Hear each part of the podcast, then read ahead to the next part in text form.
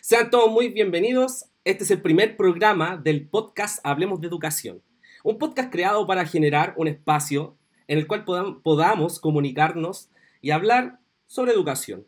Hablar con gente alrededor del mundo, en la cual podamos contrastar, comparar, analizar, criticar, ¿verdad?, los diversos sistemas que hay. Y por qué no, también hablar de nuestro propio sistema chileno eh, y soñar en cómo podemos mejorar cada vez más. Soy Jorge Abablaza, profesor de artes musicales, y bienvenidos al primer capítulo de muchos más que se vienen de Hablemos de Educación.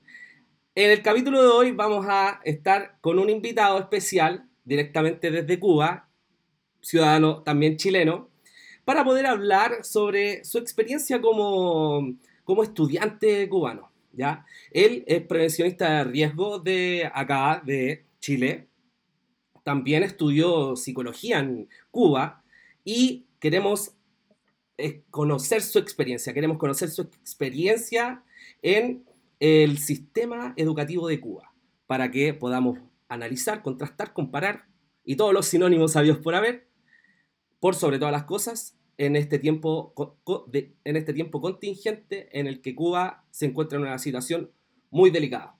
Así que a continuación les presento a Paolo Moreira. Bienvenido, Paolo, ¿cómo estás?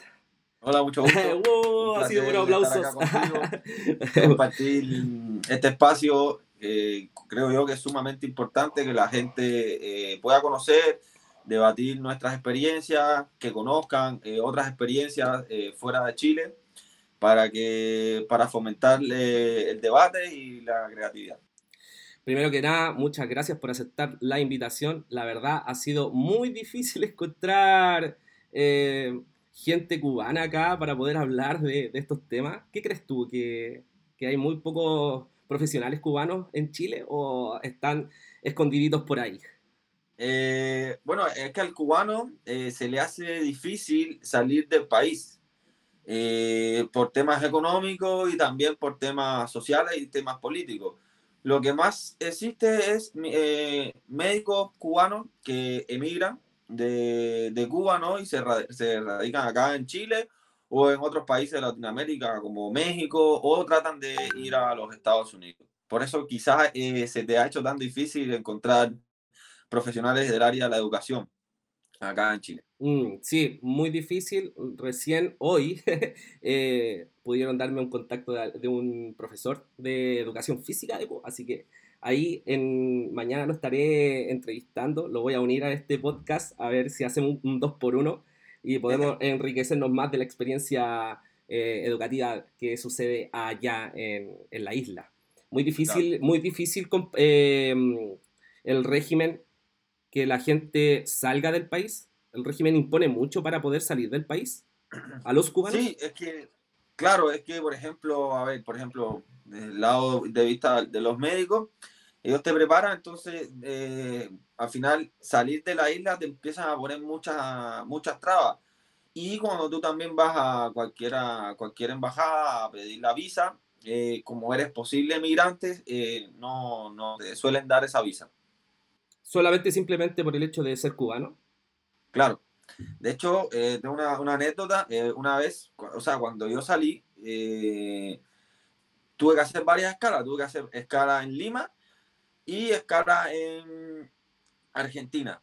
En Lima, yo mostré mi pasaporte cubano y no estaba atrás y a la, señora le salía en la pantalla que ella tenía en rojo que decía cubano y decía posible migrante. Mira, oye, mira, lo primero que todo, y para preguntarte ya, y después adentrarnos más en el tema de tu experiencia educativa en el sistema cubano, primero coméntanos de, qué lugar de Cuba eres. Yo nací en La Habana, soy de un barrio llamado Guanabacoa, el barrio de la cascarilla, como, como le dicen, porque se hacía mucha, mucha santería. Eh, y ahí nací y criado en Guanabacoa. Ya, perfecto. Y ahí mismo estudiaste, se formó tu familia, porque bueno, tus padres, tus padres son, eh, tu padre es chileno y tu madre es cubana. Sí, mi papá es chileno y mi mamá es cubana, pero bueno, ahí se separaron cuando yo tenía tres años y mi papá se vino a vivir a, a Chile. y estudié, por ejemplo, lo que sería la educación, el círculo infantil, educación primaria y secundaria, fue ahí cerca en, en el barrio, en, donde, en Guanabacoa. Después el preuniversitario eh, fue en, en, otra provincia, porque es internado durante tres años. Y después entré a la universidad, a la educación superior, que era en La Habana. Perfecto, ahí, o sea, en, sí. ahí es donde entraste a estudiar psicología, como me comentabas. Sí. Ya, perfecto. Oye, eh, desde el inicio, naciste en La Habana, mmm, ahí mismo te criaste, estudiaste ahí, ¿qué tal el barrio donde tú eh, naciste? ¿Qué tal tus compañeros, tus amistades? ¿Y cómo era el vínculo con el establecimiento educacional, verdad? ¿Cómo se funcionaba y se mezclaba todo ahí? Bueno, eh, primeramente yo, yo, me acuerdo que eh, en esos tiempos eh, se hacía muy difícil porque estábamos en pleno periodo especial. Pero mi educación yo me siento que fue privilegiada porque eh, tuvo buenos profesores que me guiaron durante, todo mi proceso de, aprendizaje en la primaria. Si bien nosotros no teníamos todas las facilidades eh, que ofrece hoy eh, el sistema, por ejemplo, acá en Chile, nosotros no, no sé, no, no había eh, computadora. Yo me acuerdo que vine a tener una computadora, o sea, hubo una computadora en la escuela cuando ya estaba yo casi terminando. Entonces, eh, sí era como más de la vieja escuela, libros, había que leer, había que hacer mucho, muchos trabajos prácticos, era, era como unas máquinas de escribir. Me acuerdo que había que ir a casa una vecina acá, para hacer los trabajos en máquinas de escribir. Eh, tenía que pedirle prestado, tenía que buscar papeles pero también fue, fue divertido porque cuando a veces tú tienes todas las facilidades, por ejemplo, no sé, el internet hoy en día, tienes todas las facilidades, se te hace fácil. Entonces, a veces el camino difícil te hace que tú no solo, no solo busques eso que estás eh, tratando de encontrar, sino que vayas aprendiendo, porque, por ejemplo, yo si necesitaba algo tenía que leerme el libro completo para pa buscar, y al leerme ese libro completo, adquiría otros conocimientos que quizás no me servían para esa asignatura, pero sí me, servían para otras cosas eh, en la vida. Claro, es, eh, o sea, es lo más importante del, de, del sistema escolar, ¿verdad? Poder tener un, una gama de asignaturas las cuales te pueden enseñar, aportar, enriquecer tu cerebro, ¿verdad? De eso se trata. Ahora que, lo, que los estudiantes, ¿verdad?, sean, hagan sus propias resistencias con respecto a eso, eh, es, es válido, es válido. No todos son eh, y tienen que ser obligatoriamente buenos en todas las áreas escolares. No, para nada. Claro. ¿Verdad? Hay algunos que van a ser mejor para artes que, no sé, lenguaje o ciencia, matemática, Exacto. o al revés, ¿verdad? Bueno, eh, cuéntame un poco sobre, no sé, no sé si te acuerdas algo de lo que fue tu, eh, eh, tu paso por la primaria, tu, tu, paso por los primeros años de escolaridad. A todo esto, antes de ir por ese paso, cuéntame ¿Cuál fue tu periodo de, de, escolaridad? ¿Desde qué año hasta qué año? Mira, yo estuve, primero, eh, me acuerdo que estuve en el círculo infantil, lo que vendría siendo aquí el kinder, que me acuerdo que ahí te enseñaban a hacer como cosas con plastilina, dibujar, eso fue como un año creo. Claro, después, desarrollando habilidades motoras. Claro, después entras en lo que vendría siendo preescolar, primer, desde, desde preescolar hasta sexto grado donde me acuerdo que, no sé, en preescolar te enseñaban cómo rasgar un papel, cómo pintar un lado azul y el otro lado eh, verde, cosas así. Y después ya empiezas ya en primero y segundo, que empiezas a dar los números, eh, empiezas a dar lo, lo, las tablas de multiplicación, que mi mamá era, yo le decía a la jefa, y me acuerdo que cuando yo llegaba, ella me hacía recitar la tabla de multiplicación del 5 o me enseñaba como técnica cantar para aprendérmela, cosas así. Me acuerdo que una vez me, me llenó la, la, pieza llena de las tablas porque yo no me las aprendía y me, me puso bien en papel la, la, pieza para que me aprendiera las tablas. Después ya empiezas a ver las la, la multiplicaciones, restas, divisiones. A, a, medida que tú avanzas, te van eh, haciendo más complejo el tema. También nos pasaban eh, español y literatura donde teníamos como que analizar los textos, eh, sacar la idea central, hacer un párrafo, te enseñaban a leer, eh, que más así que me, que me acuerdo, nos pasaban educación para la vida, que era una asignatura donde más o menos te hablaban cómo ser una buena persona, X. O sea, como ellos creían, ¿no? Porque cada persona es diferente. Y una cosa que también eh, noto que es muy diferente o que me he dado cuenta que, por ejemplo, a nosotros teníamos una asignatura que se llamaba educación sexual, donde nos hablaban de las enfermedades venéreas, eh, no sé, qué cosa un preservativo. Eh, eso fue como quinto grado en adelante. Que yo creo que acá yo he preguntado y me dicen que esta asignatura no, no se pasa y que siento yo que, que sí sería un aporte poder dar esta asignatura para evitar, no sé, embarazos precoces, que las personas, eh, el, niño, el adolescente que está recién conociendo y quiere explorar, le surgen estas dudas. Entonces, si nosotros o el sistema se enfoca en guiarlos de cierta forma, no solo tus padres, sino también el, el sistema, que ellos tengan eh, herramientas para saber cómo afrontar, afrontar eh, estas situaciones le sea eh, de, un beneficio grande.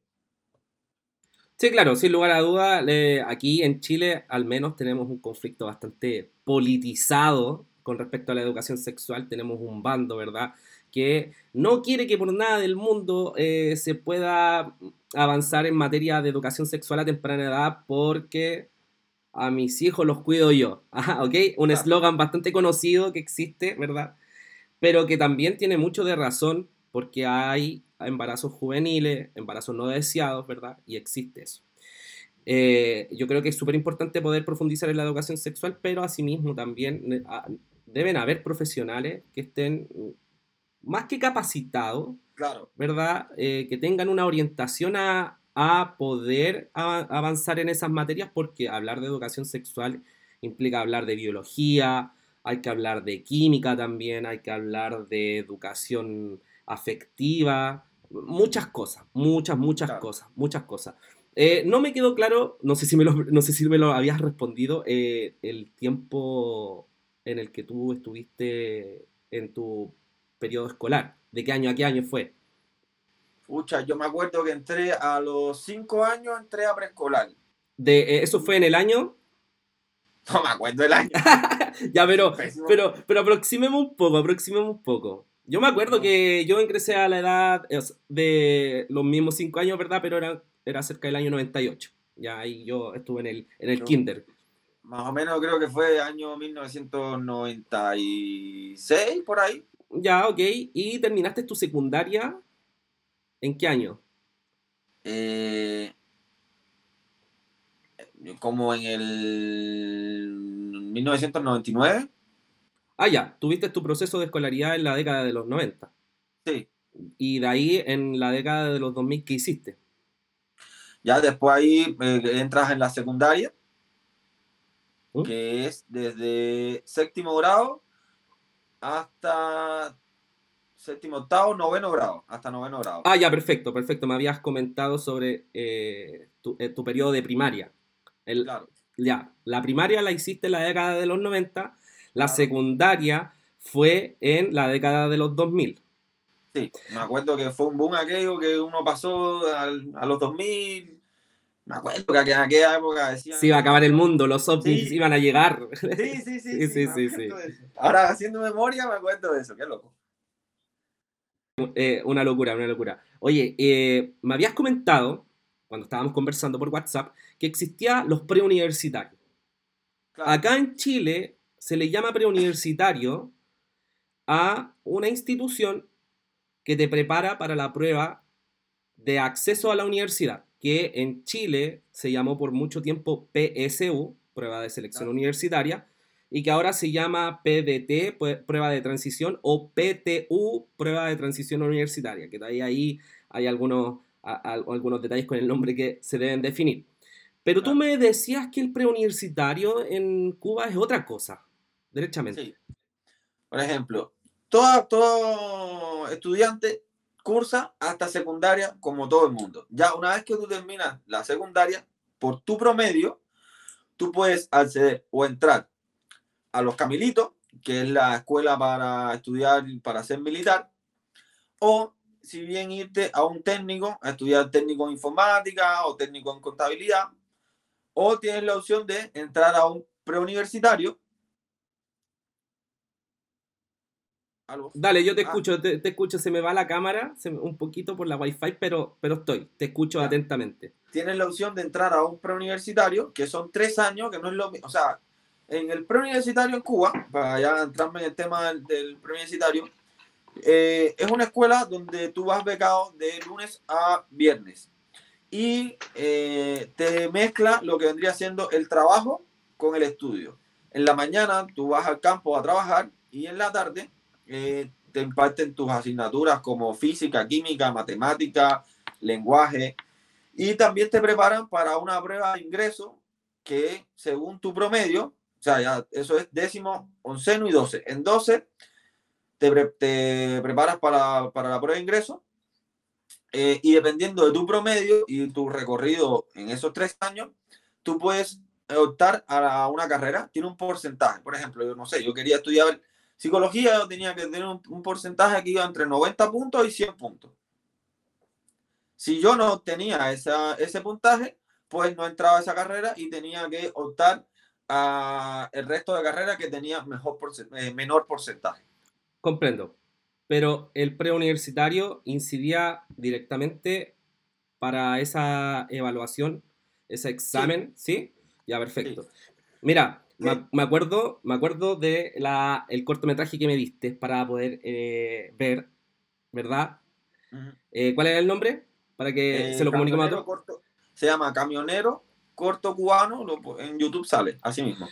En ese corto vi una realidad, mm, no sé si es la verdadera realidad de Cuba, de los preuniversitarios, pero fue muy clarísimo el corto en explicar la situación era prácticamente muy parecido a lo del Sename.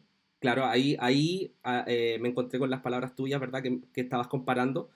Muy parecido, o sea, es como un internado en donde los estudiantes se quedan ahí y crudamente en ese, corto en ese cortometraje eh, había una situación de bullying contra un estudiante que era homosexual, ¿verdad? Exacto, sí. Perfecto. Eh, eso yo, yo lo viví y te confirmo que es así. Yo me tocó vivir cosas difíciles. No como te comentaba, por ejemplo, te decía que la primera vez que yo entré, eh, vi que estaban sacando de los maletines eh, cucharas con filo. El preuniversitario te vendía una cosa, o sea, te vendía una cosa y la realidad era totalmente diferente. O sea, hacían bullying, te pegaban, eh, te robaban la comida, eh, te hacían miles de... En Cuba no se llama bullying, en ese tiempo no se, no se sabía ni qué, ni qué era eso, pero sí te hacían maldades. Es un término nuevo. ¿Cómo? Es un término prácticamente nuevo, el bullying. Sí, claro, por ejemplo, se, se llamaba que, que, te hacían maldades, pero me tocó eh, ver cosas, era como la jungla, el más fuerte era el que vencía, y si tú eras débil, eh, te comían, básicamente. Entonces era bien difícil. Oye, pero ¿cuál era el objetivo entonces del, preuniversitario? ¿Ser una guardería? ¿Una especie de una cosa así? Que como se ve, como lo vi en, el corto, ¿verdad? No pareciera ser un centro de perfeccionamiento para la, prueba que te va a hacer eh, transitar a la universidad, ¿verdad? No, no, parecía eso. No se parecía en nada lo, a lo que se vende acá en Chile como preuniversitario, ¿verdad? Una institución en la cual tú vas después de clase o vas los fines de semana, en unos horarios bien acomodables, ¿verdad? Eh, pagas una mensualidad y te preparan. Prácticamente eso no, tenía nada que ver. Mira, a veces, eh, no, claro, no tiene nada que ver. Era gratis eh, y a veces te dicen, no, la educación es gratis. Sí, yo, yo opino que debería ser así pero bueno, a veces tú la pagas y tienes eh, mejores beneficios. Porque, ¿qué pasa? Un ejemplo sencillo. Sí, era gratis, pero como eh, los profesores eran tan malos, se vivían tantas cosas, al final uno tenía que, eh, después que tú salías los sábados y domingos, tenías que pagarle a un profesor particular que era un profesor que era, ya estaba retirado y ese profesor tenía contacto o tenía amigos que conocían o ya venía preparando a muchos muchachos durante mucho tiempo, entonces tenía un poco de, de fama de ser bueno. Entonces tú ibas con él los fines de semana y ese profesor te preparaba para la prueba de ingreso. Comprendo. Y al final tenías que pagar igual. Sí, me llama la atención eso de pagar porque en Cuba se, mm, se destaca, digamos, como eslogan, ¿verdad? Que hay educación gratuita y que, y que tienen un sistema de salud súper excelente. ¿ya? Eso, es como lo, eso es como lo que se divulga, ¿verdad? Se habla mucho de la exportación de, o la inmigración quizás, no sé cuál es el término más apropiado para decirlo, sobre los médicos. Eh, no sé en el caso de los profesores, pero tú me dices que se pagaba. O sea, en el fondo igual se tenía que recurrir a algo particular. Háblame un, poco, háblame un poco de cómo se obtenían recursos. Se, se, se escucha mucho eh, el tema de que es muy difícil generar recursos en Cuba, que los sueldos están súper estandarizados. Entonces, ¿cómo una familia podía darse ese privilegio de tener algo particular? A ver, en Cuba es que es un tema difícil. Por ejemplo, en Cuba, eh, ya cuando tú vas a un trabajo, tú no, la gente va y no, no dice cuánto voy a ganar, la gente dice cuánto me puedo buscar por fuera, por la izquierda, como le llaman en Cuba. Es como, por ejemplo, un ejemplo fácil, yo trabajo en el pan, a mí me pagan 300 pesos, eh, pero eh, me da lo mismo porque me robo el aceite y lo vendo por la izquierda. Y entonces hago un dinerito. Y entonces todo se, ven, todo se mueve a través del mercado negro. Y ahí tú generas un poquito de dinero extra. Por eso el pan a veces sale tan malo o hay productos que no, no son de, de, muy buena calidad porque le está al final robando. Y, por ejemplo, mi, mi mamá, eh, como se dice acá en Chile, se, se, tenía que sacar las chuchas, tenía que, no sé, ir a la feria, vender jugo de mango. En mi casa había una más de mango, entonces ella vendía jugo de mango. Hacer actividades independientes prácticamente. Claro, aparte de su, de su sueldo, de su trabajo. Mi abuelo tenía una, una, ponchera y yo trabajaba con él. O sea, una ponchera es una, lo que vendría siendo una vulcanización. Ok, ok. Yo, yo, trabajaba con él. Eh, a veces cuando tenía tiempo libre, trabajaba con él, hacía un, un, dinerito y con eso podía ir pagando lo que vendría siendo las clases particulares. Que tenía clases particulares de matemáticas, español e historia, que eran las tres que tenía que, que rendir evaluación. Entiendo, entiendo, entiendo. Coméntame un poco sobre las asignaturas, eso quiero adentrarme. Eh, me hablaste mucho de ciertas asignaturas que para acá en Chile son súper base, Lenguaje, historia, ciencias, ¿verdad? Son asignaturas que son muy base, están muy arraigadas en nuestro sistema porque cumplen una función que también es generar eh, un, un, un, estándar.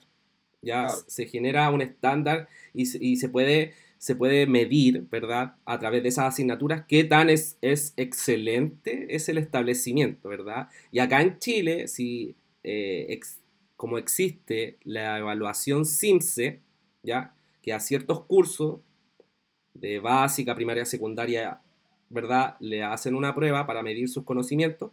Eh, a medida que el puntaje sea más alto, más eh, beneficios van a tener los establecimientos, ¿ya? Claro. Eh, no sé si eso exista ya, no sé si existe como algo que bonifique también la labor docente allá con respecto a mm. eso mismo y, también saber si existe alguna evaluación, ¿verdad? Que te hicieron durante tu proceso de enseñanza escolar para medir niveles educacionales. Que yo recuerde, no, nunca se me hizo una evaluación para, para eso. Sí habían escuelas que eran mejores que otras, pero más que nada estaba, dependía de la ubicación donde de donde estén. Por ejemplo, la escuela en Guanabacoa no era muy, porque Guanabacoa no es un barrio muy, bueno, era una favela, no es un barrio muy bueno que digamos. ya entiendo, entiendo, entiendo. Eh, entonces no se le dedicaban tantos recursos como, por ejemplo, no sé, computadoras, eh, televisores. Tengo entendido que el internet llegó hace muy poco allá. No, no, en mi tiempo no había nada de eso. En mi tiempo, de hecho, eh, había una cosa que se llamaban las teleclases. Porque, ¿qué pasa? Como en ese tiempo, los profesores les pagaban muy mal. Y muchos profesores dejaron de, dar clases para ponerse a pinchar, a trabajar en cosas como, no sé, que les generara más, más dinero. Y entonces, eh, la educación cubana sufrió de que un éxodo muy grande de, de educadores, de docentes. Y le trataron de suplirlo con eh, las llamadas teleclases, que eran, en mi tiempo eran casetes VHS, no tenían un video, un televisor y no sé, teleclase de matemática. Y ponían ahí la, la, clase y uno tenía que estar sentado mirando la clase de matemática, que era un profesor eh, que hablaba, hablaba, hablaba, hablaba, hablaba, hablaba, y yo por lo menos no entendía nada. Oye, y ese sistema se genera por producto de la crisis que pasó en los años 90 con Cuba, ¿verdad? Eh, más que nada porque los profesores, eh, no habían profesores. De hecho, en, en, ese tiempo que yo estaba en secundaria, vino, eh, salieron una cosa, unos profesores que eran que los preparaban rápido, que se llamaban PGI. Y eran, no sé, me, me acuerdo que tenía profesores que tenían 18, 19 años que le enseñaban y salían a dar clases. Que no tenían mucha, mucha experiencia como educadores eh, de hecho, hay una, hay una, hay una frase de un, de un abogado cubano, Félix Varela, que dice que eh, dar clases puede cualquiera, educar y enseñar solo un evangelio vivo. Que uno nace con esa vocación de ser profesor. Entonces, si tú coges no sé, un grupo de 20, 30 personas, o eran mucho más, y le dicen, ya, le vamos a dar tantos beneficios porque ustedes sean profesores. Esos niños obviamente se van a ir para allá, pero no es porque tengan esa vocación, sino por un incentivo económico. Y cuando tú te enfrentas a una clase de, y no, no sabes darle cómo educarlo, cómo tratarlo, lo que estás haciendo un caos y eso mucha, mucho eh, tuvo influencia en que hoy eh, muchos niños tuvieran tantos problemas de educación, pero bueno, en fin, errores que se han cometido. Me imagino, me imagino. Mira, acá en Chile, em, como te decía, la, prueba de transición, ¿verdad? Que se hace y que mucha gente se prepara en preuniversitario, hace que a, partir de ciertas asignaturas tú te puedas dar eh, paso, ¿verdad? A, a poder estudiar en una universidad, pero eso no quiere decir que eh, vas a ser un profesional idóneo, ¿verdad? Eh, en ciertas áreas. Eh, falta mucho, falta mucho de desarrollar mediciones con habilidades blandas, ¿verdad? Con habilidades sociales para ciertas, ciertas carreras, ¿verdad? Yo, por ejemplo, estudié pedagogía en artes musicales y te puedo decir que acá en Chilito, por lo general, en muchos establecimientos, la educación artística es bastante precaria. Y, yo te puedo decir que incluso los colegios que son particulares, ¿verdad? Y particulares subvencionados, porque aquí existen tres sistemas de, de, de, escuelas, ¿verdad? El municipal, ¿verdad? El público, gratuito para todo el mundo, ¿verdad? Y que está decretado en nuestra constitución, el derecho a la educación, ¿verdad? Obligatoria. Y eh, después vienen estas dos áreas, estas dos ramas, que serían la educación subvencionada y la particular, en la cual la subvencionada es, son particulares que reciben financiamiento del Estado y así eh, pueda generar una mensualidad, un, un, pago al colegio bastante menor del que puedas pagar en un particular.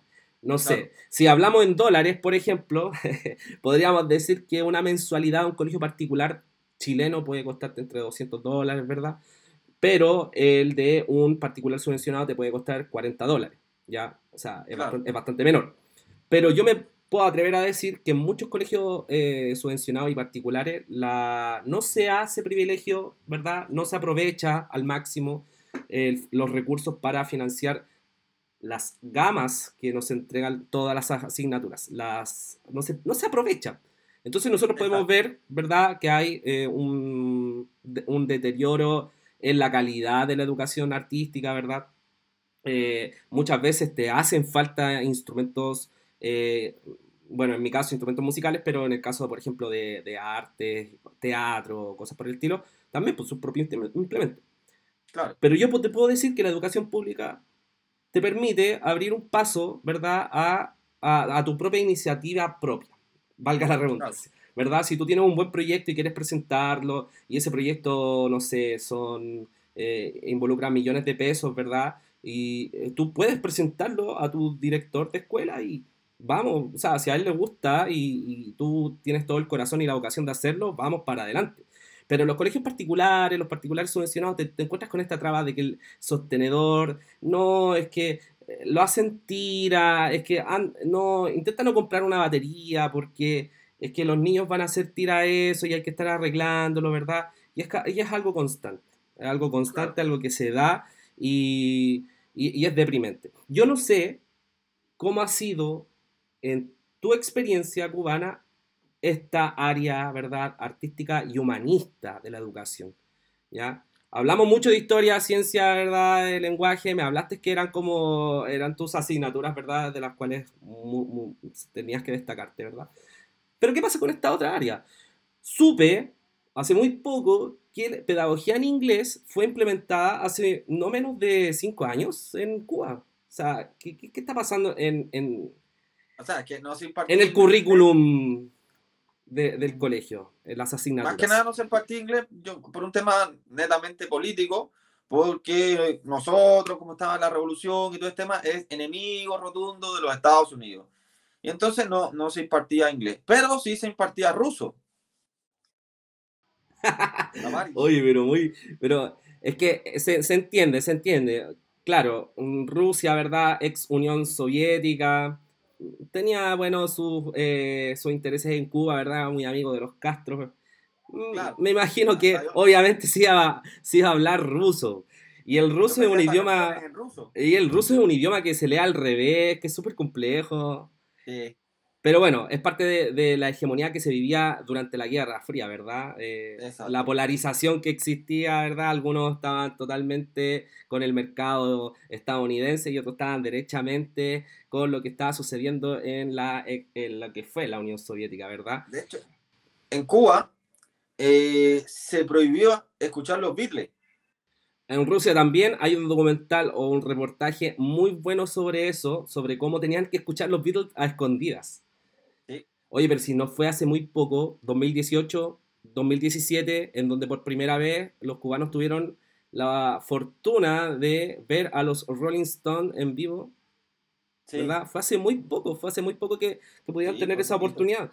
Eh, cuéntame un pero poco. Sí, sí, dale. Pero sí, el tema de la educación eh, musical sí se impartía mucho. De hecho, si tú tenías una, una vocación eh, musical, ibas a colegios donde te enseñaban música, donde tus asignaturas eh, eran, no sé, piano, guitarra, eran como tus dos instrumentos fundamentales.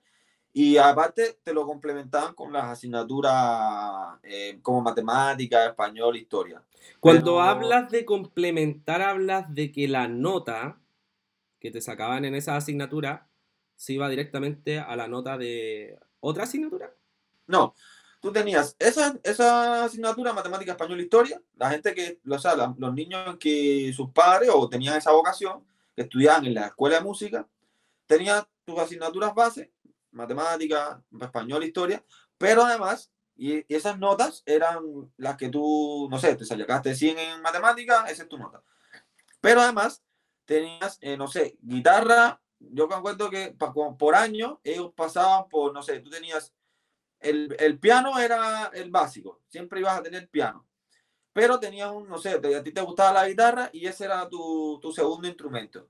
Y entonces te hacían eh, pruebas. No sé, te, te enseñaban a leer partitura, eh, ¿qué, otras cosas? Por ejemplo, no sé, eh, te hacían eh, pruebas de ese tipo. Eh, te, ponían una partitura y tú tenías que tocarla, cosas así. Después, si tú querías cambiar, no sé, al saxofón, ahí vas cambiando y vas pasando por, por diferentes instrumentos, o si lo tuyo era el canto, netamente te enfocaban al canto. Pero tenías que dar piano. El piano era obligado para todo. Piano obligatorio para todo. Pero, pero cuéntame un poco, eh, eh, ¿estaba la infraestructura para aprender eh, esos instrumentos? ¿Existían salas de clases eh, condicionadas, verdad? Para poder aprender artes, música o algo artístico. Sí, había, mira, yo no nunca estudié en la escuela de música, pero tuve una novia que sí. Y yo ok, ok, ok. Y entonces siempre, a veces estaba metido en la escuela de música. Eh, Aparte que siempre me gustó la música y el, baile. No he sido muy bueno, nunca me he destacado, pero sí me gusta. Eh, he sido más autodidacta. Eh, y, eh, y, me acuerdo que ellos tenían instrumentos y ella estudiaba guitarra, y, y me enseñó a mí, me enseñó, pero sí sé que el papá eh, tenía que comprarle una guitarra porque el colegio no, no te da una guitarra. Eh, sí, te Alto detalle. Las que sí te prestaban como las que ellos tenían, pero no eran muy buenas. Y entonces, para que, la, para que ella practicara, eh, el papá, me acuerdo que, no me acuerdo, era pescador, no sé, y, hizo, y un día llegó y le regaló una guitarra y, y eso. Siempre había que, que Había que buscar el medio para poder obtener el instrumento, ¿no? Sí, pero yo me acuerdo que si en la escuela sí había, había batería. No te estoy diciendo que fueran las mejores, porque ni me acuerdo. Claro, pero, había. Que sí, tenían batería, guitarra, saxofón, eh, entre otras cosas, entre otros instrumentos. Ya. Mira, te lo hago, te, pregunto esto porque en Cuba es muy sabido que hay un, mundo cultural, ¿verdad? Una riqueza cultural con respecto a la música. Eh, Cuba, ¿verdad? Se mueve en base al turismo y una de las cosas que, la lleva más dentro del turismo son, es la música, es la bohemia, ¿verdad? Entonces, eh, ¿cómo, se compatibiliza eh, el, el, tener una sociedad tan rica culturalmente, ¿verdad? Versus una educación que te está preparando para eso? ¿O, para qué te está preparando? ¿Cuál es el enfoque educativo que tú percibiste allá?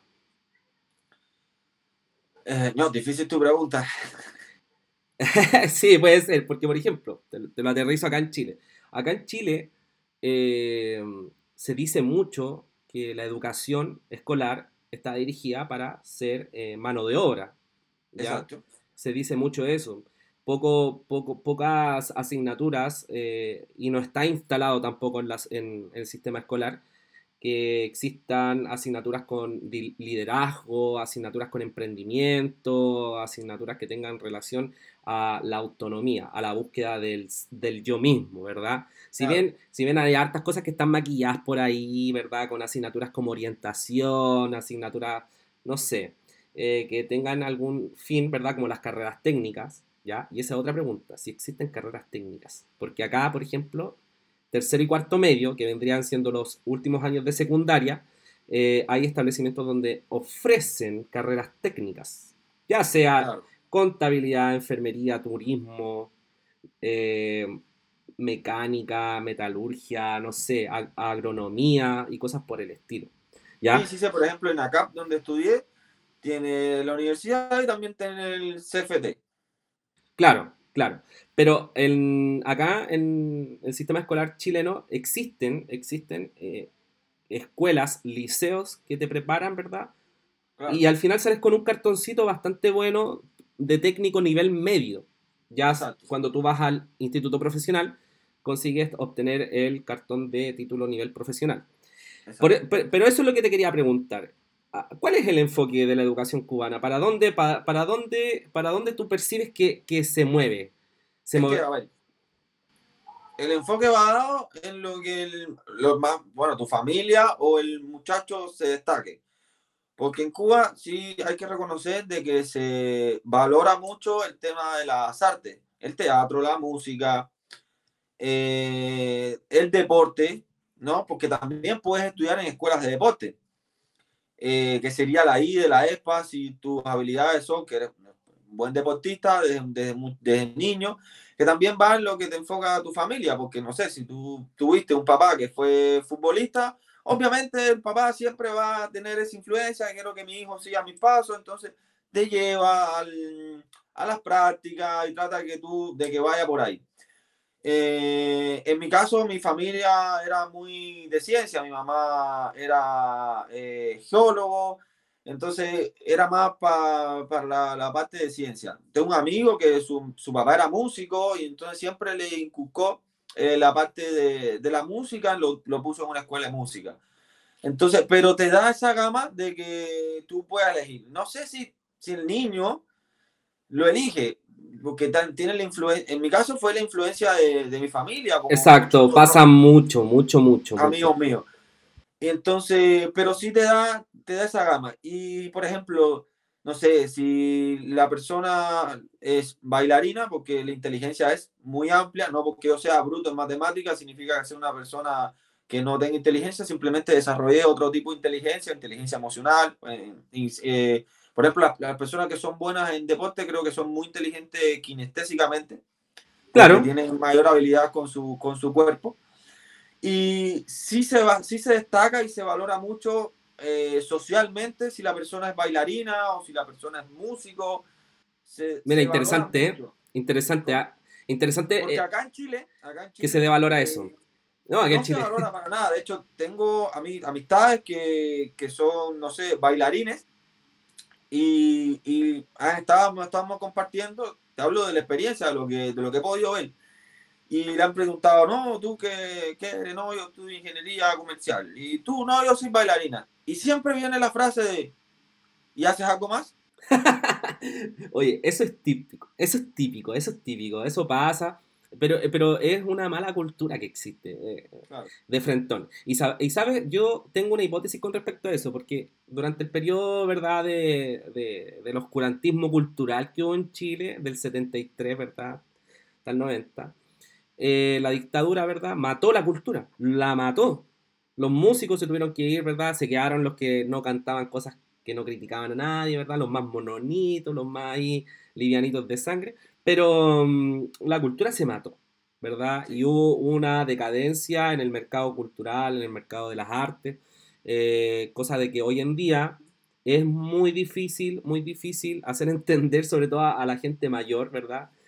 Que sí se puede vivir de las artes, pero hay que conseguir un camino, hay que recorrer un camino que se, mm, se, puede, se puede descubrir en las mismas casas de estudio, ¿verdad? Si yo, por ejemplo, hubiera decidido estudiar solamente música, no pedagogía, eh, hubiera estudiado música, ¿verdad? Y dentro de la misma institución sé que iba a conocer a alguien, ¿verdad? Que tenía, no sé, cualquier cosa, alguna influencia por aquí, por allá, de la cual yo me podría haber afirmado, hacer amistades, ¿verdad? Vínculos, gestiones, para poder vivir, si de eso se trata. En el fondo uno cuando estudia algo tiene que rebuscarse los medios para poder subsistir.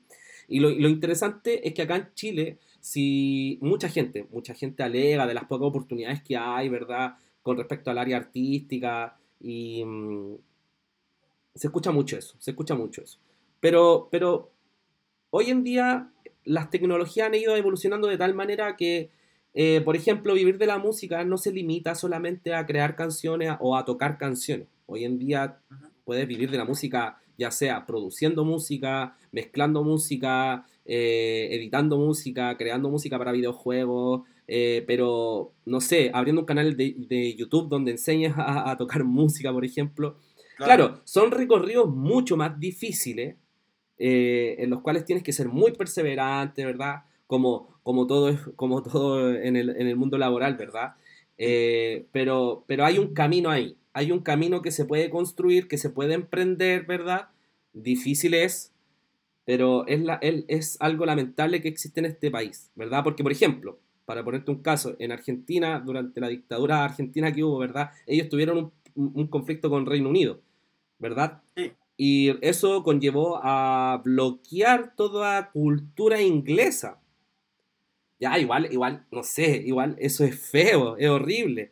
Pero, pero eso potenció a un 500% el Producto Nacional. Y de ahí sale Soda Stereo, ¿verdad? Los Enanitos Verdes. Salen un montón de artistas, Charlie García, ¿verdad? Que hoy por hoy eh, son jubilados, pues son rockstar jubilados, ¿verdad? Caso contrario de lo que pasó en Chile, ¿verdad? Que se mató la cultura, se tuvieron que ir muchos artistas y eso mermó en lo que es el mercado artístico, que no, que no, que no, existe. Entonces, eso es lo, eso aterrizando la pregunta, aterrizando a la pregunta con respecto a la orientación eh, educacional que tiene Cuba. Me parece muy genial que se pueda valorar, pero mm, con, respecto al régimen, un músico puede estar ganando lo mismo que un doctor, así como, como se habla comúnmente a lengua suelta en eh, algunas personas por ahí en la calle. ¿Están así? Bueno, es que también depende de, del músico, ¿no? Por ejemplo, gente de zona, que se hizo famoso, eh, un. Es un caso de, de artistas que salieron al extranjero, ¿verdad? Pero hablemos como del músico que está haciendo colaboración internamente, que no es famoso, ¿verdad? O, o- o más aterrizado aún, quitándonos el lado artístico. Eh, el- un garzón, ¿verdad? Un garzón eh, versus un médico, o un profesor versus un médico, o cualquier disciplina versus cualquier otra disciplina. Mira, es, eh, un profesor gana menos que un panadero. Ya. O sea, sí, gana menos que el tipo, o sea, tampoco uno no desprestigia la profesión, pero sí se supone que hay profesiones que deben tener una mejor eh, re- remuneración por el esfuerzo y el sacrificio de esa persona que estudió, no sé, cinco años en la universidad, se sacrificó para eso. Entonces, sí, porque yo me acuerdo, yo tenía un profesor de inglés eh, cuando estaba en la universidad que era muy, muy bueno. Tenía, él había escrito libros, sus libros estaban en Cambridge. Y ese profesor, yo me acuerdo, eh, historia real, que a mí me gusta hablar de cosas que yo he visto, que, que puedo hablar, no que alguien me contó, no que yo vi, no, cosas que yo he visto, que, que, que he vivido. Este profesor se desmayó dos veces en la clase porque no había comido nada, porque no tenía para comer nada. Terrible, decía, terrible, o sea, como, qué indigno. o profesionales o profesionales se graduaban, tenía amigos que se graduaban de psicología o se graduaban de, no sé, me acuerdo, mira, esto es un ejemplo, tengo un amigo que se graduó en ingeniería nuclear y cuando yo fui a Cuba hace dos años, lo vi en el puesto de la esquina vendiendo plátano. ¿Qué pasó ahí? le generaba más dinero vender plá- plátano, o sea, estar negociando, vendiendo en un puesto de esto de, de agricultura, le generaba más dinero que lo que le generaba trabajar en lo que él había estudiado. Mira, mira lo que, lo que son las cosas. Sácame de una duda. Hace muy poco vi un anuncio eh, sobre como los nuevos oficios que se incorporaron en Cuba para poder hacer eh, que la gente tenga independencia de sí misma, pueda generar recursos independientes por sí mismo. En eso podíamos encontrar, ¿verdad? Eh, áreas que son, que corresponden, por ejemplo, a la carpintería, a la agronomía, a la mecánica, ¿verdad? Como lo, como lo, que, lo que sucede acá en Chile, ¿verdad? Que hay un mecánico, tiene su puesto, ¿verdad? Eh, su, su local, ¿verdad? Eh, el gastrónomo puede tener su local de su restaurante, ¿verdad? O un food truck, puede vender algo, ¿verdad? Eh, no sé, el agrónomo podrá trabajar sus tierras, ¿verdad? O si no es agrónomo, o el- un campesino, ¿verdad? Pero, pero, hace, pero es hace muy poco que eso se instaló en Cuba.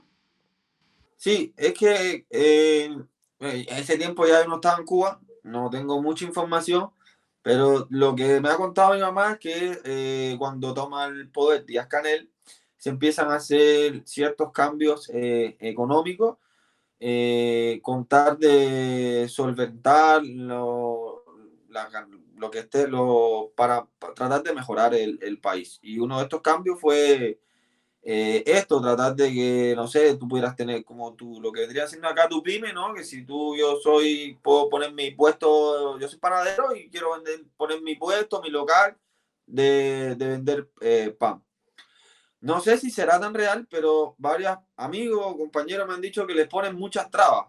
Les ponen muchas trabas a la hora de que él se haga eh, su, su local, sus cosas, voy a sacar sus papeles y se vuelve eh, muy burocrático. Y como dijera mi mamá, la burocracia es la ciencia de convertir lo fácil en difícil por medio de lo estúpido.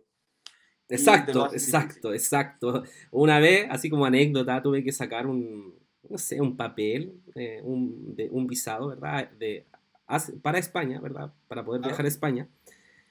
Oye, pero la gente indignamente tiene que hacer fila a las 4 o 3 de la mañana para hacer una lista de la cual va a estar disponible en tres días más. O sea, Sí, o sea, eso es burocracia, o sea, absolutamente. O sea, ¿cómo te, hacen algo tan, un papeleo que debería ser tan expedito, tan sencillo y digitalizado a los tiempos de hoy, que te hacen ir en la madrugada y la embajada de España abre a las 8 o 9 de la mañana y toda la gente desde las 3 de la mañana haciendo fila y hacen papeles, ¿verdad? Hacen lista afuera. Eh, y te toca para el otro día, dos días más, ¿no? Terrible. Menos mal. Te cuento eso en Cuba, lo que tú quieras. Oye. Imagínate que eh, lo mismo, en Cuba tú tienes que levantarte 3, 4 de la mañana para ir para alcanzar números. El mismo registro ah, civil hoy en día. Tienes que, dormir ahí.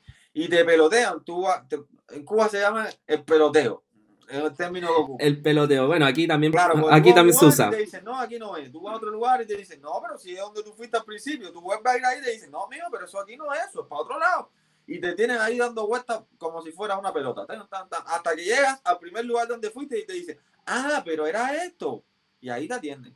Claro. Oye, cuéntame una cosa con respecto a, al proceso de los profesores. No, no, perdón, no proceso, sino a la metodología de los profesores. ¿Tú recuerdas eh, algunas metodologías, formas didácticas de, que, de, cómo te enseñaban eh, las asignaturas, cualquier asignatura, recuerdas que eh, el talento que le ponía el docente, ¿verdad? Para poder hacer que tú captaras los conocimientos y ayudarte en eso, o derechamente era todo como el cortometraje que me mostraste, donde el profe prácticamente golpea a los estudiantes cuando se portan mal. Eh, mira, había de todo. Había profesores que eran así, o había profesores que tenían muy buena, muy buena actitud. Yo me acuerdo que tuve un yo tuve dos referentes muy, muy buenos, que fue eh, mi abuelo y mi mamá. Y además me acuerdo que tuve un profesor de historia que se llamaba Eddie, aún me acuerdo de, de, él, porque era tan bueno, él daba historia y humanidades, o español literatura, y él era tan bueno que tú te hacías, sea, te daban ganas de dar clases, y normalmente la historia es, es aburrida, es fome, pero él era tan bueno, te lo contaba aparte que no solo te daba la historia como cuadrada, sino que, no sé, te contaba cagüines que habían pasado en la guerra, entonces te la hacía entretenida. Y puede ser la asignatura más, más fome del mundo que si el profesor tiene ganas y te hace una clase eh, entretenida, que, interactúe con los estudiantes, que te genere el debate, que te pregunte, eh, a ti te va a gustar y, te vas a enamorar de, la asignatura. Y te hablaba de mis dos referentes, mi abuelo, porque mi abuelo era una persona que es muy, muy, muy inteligente. Entonces me acuerdo que, no sé, me estaban pasando física y me estaban pasando la, la, fuerza de rozamiento. Y me ponían ejercicio ahí, física un clavo, o sea, es fome.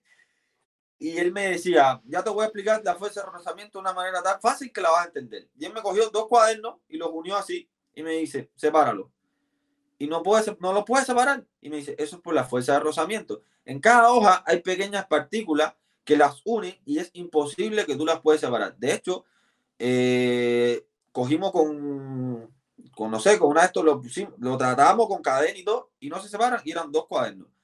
O me acuerdo que cogí un vaso y me decía óptica, ponía un absorbente, un popote, a veces en México creo que le dicen popote, acá le dicen, no me acuerdo cómo le dicen acá los absorbentes el ah. palito donde uno.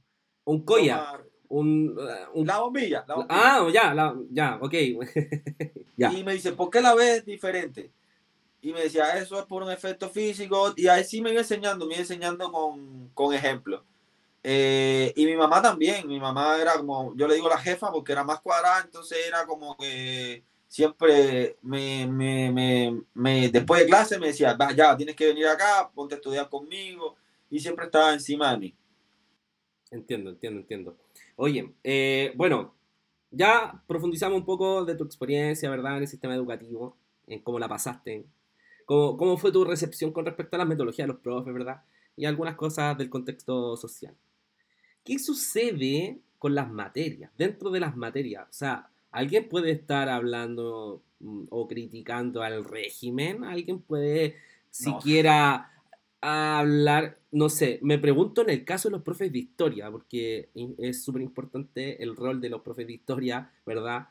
Claro. Que siempre te enseñan para no cometer los mismos errores del pasado, pero ¿qué pasaba ahí? ¿Qué, qué, qué sucedía?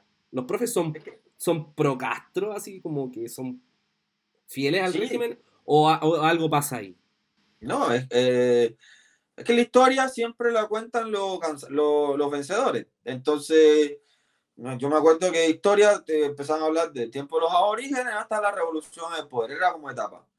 Eh, los aborígenes, eh, colonia, neocolonia, y revolución en el poder. Entonces, te iban contando lo que pasaron a través de, los años, por fecha, no sé, la guerra de los 10 años, los mambises, la primera constitución, ahí te, te empezaban a hablar. Pero sí te hacían como ver que, tampoco no, no, no, es mentira. Cuba en un tiempo fue colonizada por, los, por los españoles. Eh, después Estados Unidos eh, interviene en la guerra, que por eso te digo que es muy bueno saber la historia, porque por ejemplo, Estados Unidos interviene en la guerra eh, que tenía Cuba con España, que ya España estaba súper desgastada, porque Cuba quería independizarse de España, haciendo volar el mining el Maine, el era un acorazado que tenían los, americanos en, la isla, ¿no? Y ellos habían ido como que venimos a pacificar, a que ustedes se lleven bien y a que Cuba. Ya, ellos lo hicieron explotar y le echaron la culpa a los españoles, se pusieron en contra de los españoles y lo sacaron. A raíz de esto, Estados Unidos le paga a los mambises, a lo, lo, que vendría siendo. De hecho, es una historia chistosa esa, después si me acuerdo te la cuento. Eh, les paga le saca las armas y ahí toma, toma el poder, pone un gobierno títere y se establece. Eso sí, sí es cierto. Y Cuba era como el patio trasero de, de los Estados Unidos, porque estaban todos los casinos, estaba la prostitución, la educación era pésima, y todo el que estuviera en contra de Batista en, su tiempo o Machado, eh, los mataban. Década de los 50. Vamos. Claro, sí, ah, los mataban, entonces sí, ahí se hizo la revolución, entonces los profesores de historia te hacían ver como que la revolución era lo mejor, Fidel eres un ídolo, por eso a Fidel lo quieres tanto y Fidel en ese tiempo era un ídolo en, en el país, de hecho donde llegara él era como venerado, pero venerado. Pero tampoco podemos sacar, eh, cuando vamos a valorar, una personalidad histórica, no la podemos de, eh, sacar del contexto histórico donde se desempeñó, porque si no puedes decir cualquier cosa de esa persona. Y sí hizo muchas cosas buenas. Lo que después, bueno, ahí ya quedó la caga. Como todo, pero, pero bueno, sí te enseñan, sí te enseñan eso. Y es imposible decir o que alguien tenga uno, una opinión eh, diferente, como decirte que la revolución era mala, porque no, no se puede. Yo me acuerdo que tenía un, cuando estaba en la universidad, tenía un amigo que había venido de intercambio y él siempre me, me hueveaba, me molestaba, me decía, no, porque aquí no hay libertad de expresión, por ejemplo. Eh, por ejemplo, yo voy a Estados Unidos y saco un cartel y digo, Bush, terrorista, Bush, fascista, y a mí no me hacen nada. Yo le decía, bueno, a mí también. Y me decía, ¿cómo así? Yo digo, yo ahora cojo un cartel, voy a la Plaza de la Revolución y pongo Bush, fascista, Bush, terrorista, y a mí tampoco me van a hacer nada. Pero ni se te ocurra poner abajo Fidel porque ahí no, no aparecen más. Oye, una de las cosas que, que me acuerdo de las clases de historia eh, es que eh, a los regímenes de verdad se les enaltece mucho y, son muy narcisistas, o sea, muy yoyoístas. Podemos ver, por ejemplo, el caso de Corea del Norte, donde la imagen de Kim Jong-un está en todas las plazas, en todos lados, ¿verdad? Está lleno de estatuas. Eh, por ejemplo, no sé cómo es la imagen de los Castro en Cuba, si está como en cada esquina, pero por ejemplo en Venezuela podemos ver la imagen de Hugo Chávez, ¿verdad? En muchos, muchas paredes, muchos mm, como estilo graffiti, ¿verdad? Eh, recorriendo las calles. Sí, en Cuba igual, en Cuba hay... No hay ninguna estatua de Fidel, que yo recuerde, yo nunca vi una, pero sí hay estatuas de Elche, Camilo, como mártires de, la revolución. Comprendo, comprendo. Eh, sí, siempre estaban en una esquina, viva Gualir, estaban eh, imágenes de Fidel, esa histórica imagen que él se baja de un tanque de guerra, eh, Fidel hasta la victoria siempre. Sí, de hecho, es chistoso porque los colegios en Cuba no pueden hablar de religión pero eh, cuando eh, tú vas a cantar, se, hace, se un matutino, esto era eh, siempre, todas las mañanas hacíamos un matutino donde decían las noticias del día, que eran como guerra en Afganistán, guerra en no sé dónde, explotó un coche bomba, te hablaban del mundo, lo que estaba pasando. Y cuando uno terminaba de leer las noticias, o sea, en matutino siempre había que decir una frase que pioneros por el comunismo seremos como el Che. Eso te lo inculcan desde que tú eres niño. Mira, o sea, desde chiquitito hay una, una un adoctrinamiento. O sea, directamente hay un adoctrinamiento con respecto a la, al régimen. Mira. Que yo te decía que mi profesor de historia a mí me gustaba tanto porque él no era como tan cuadrado y él siempre te contaba, no sé, como los cabuines. Decía, no sé, Maceo le metió, tú discutió con en tal parte, en la asamblea de Weimar y por eso pasó esto, y en tal lugar el Che hizo esto, hizo esto otro. Entonces él, él una persona que es muy inteligente tenía esa, esa, información y nos, nos las compartía a nosotros. Y es así entretenido. Claro, claro. O sea, pero bueno, en el fondo, después de escucharte, eh, podemos decir que igual los mismos profesores no sienten alguna especie de culpa o no, no, no, sienten como, no sé, ¿cómo lo puedo graficar? No se sentirán oprimidos, ¿verdad? O censurados con respecto a la, a la forma que pueden entregar. como, mismo, como mismo también se censura la música. Hay un grupo de... A ver. Para Cuba no es un país donde, primero Cuba es un país, ya hablando de un tema de política, donde no hay libertad de prensa, porque solo hay eh, una opinión, solo hay un partido político, entonces no, no, no hay quien, quien compita contra ellos. Entonces también eh, no se puede eh, cantar otra cosa que no sea a favor del, del gobierno de Cuba. Si tú opinas diferente, te censuran. Hay un grupo muy famoso de Cuba que se llaman Los Aldeanos, donde ellos cantan en contra del gobierno y dicen verdades, muchas de ellas, y simplemente lo censuraron. Eh, y eso me imagino que también se debe ver en, la educación. Si un profesor alguna vez tenía y decía, bueno muchachos, no, porque esto, esto, esto está mal y lo que le están enseñando está mal y los Castro no, eh, yo me imagino de que lo sacan del sistema educativo y ya no puede dar más clases en su vida. Me imagino, me imagino que lo eliminan, lo, sacan, lo borran del mapa, quién sabe. Haciendo memoria, porque esto a mí pasó mucho y ahora hablando contigo, recordando, yo me acuerdo que yo tuve un profesor, yo tuve un profesor que una vez dando clase nos dijo eh, que la hay un, tenemos, ah, esta es la historia, tenemos un mártir de la revolución que se llama eh, Camilo. Y Camilo, en el, todo esto del proceso de la revolución, pasa una cosa muy extraña. era muy querido por el pueblo. Y pasa algo muy, muy extraño, que a él lo mandan a buscar a un general y en lo que va a buscar a ese general, que era que se había revelado en contra, no estaba de acuerdo contra los Castro, de repente se pierde el avión, el avión desaparece y nunca, nunca más se supo nada de él. Y yo me acuerdo que en la clase y yo, coño, qué raro, el Titanic se encontró y no se encontró ni nada del avión. Como que, como que insinuó algo. Y yo me acuerdo que Nunca más oí a ese profesor dando clase. Desapareció. ¿Fue extraño? ¿Fue algo como extraño? Sí, porque cada dos semanas no, el profesor ya no va a dar más clases y nos pusieron a otro profesor. Mira, mira. Eh, complejo, complejo, compleja situación. bastante anormal, ¿no? Anormal. Anormal. Bueno, acá en Chile, eh, si bien no somos objeto de censura, sí pasa mucho, eh, diría yo, que hay profesores que tienen su tendencia política bien marcada, bien marcada, y dentro de las clases, ¿verdad? Se hacen notar muchísimo. Si bien el, sistema escolar no busca la politización, ¿verdad? Y no busca que uno como profesor le inculque movimientos políticos, pero sí que sean eh, chicos que tengan iniciativa propia para buscar sus propios ideales, ¿verdad? Eh, no quita que hayan profesores que den un punto de vista muy, muy tajante, como hace muy poco, ¿verdad? Un profesor de historia, algo estaba diciendo con respecto al 18 de octubre y, un sector político, ¿verdad? El de derecha, manifestó que eh, era un adoctrinamiento porque estaba avalando la violencia, ¿verdad? La justificaba, etcétera, etcétera, etcétera.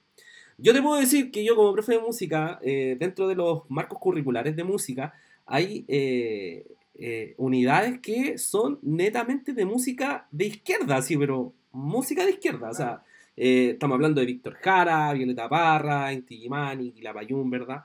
Eh, no hay nada de malo en enseñar eso, y, el, pero es el enfoque, es el enfoque el cual hay que tener mucho cuidado porque, bueno, tú no sabes qué, qué te puede pasar si, si puedes hablar en pro o en contra de algo, de una ideología, y después te escuchan, te ven tus directivos, ¿verdad? Y, y allá ellos lo que vayan a interpretar.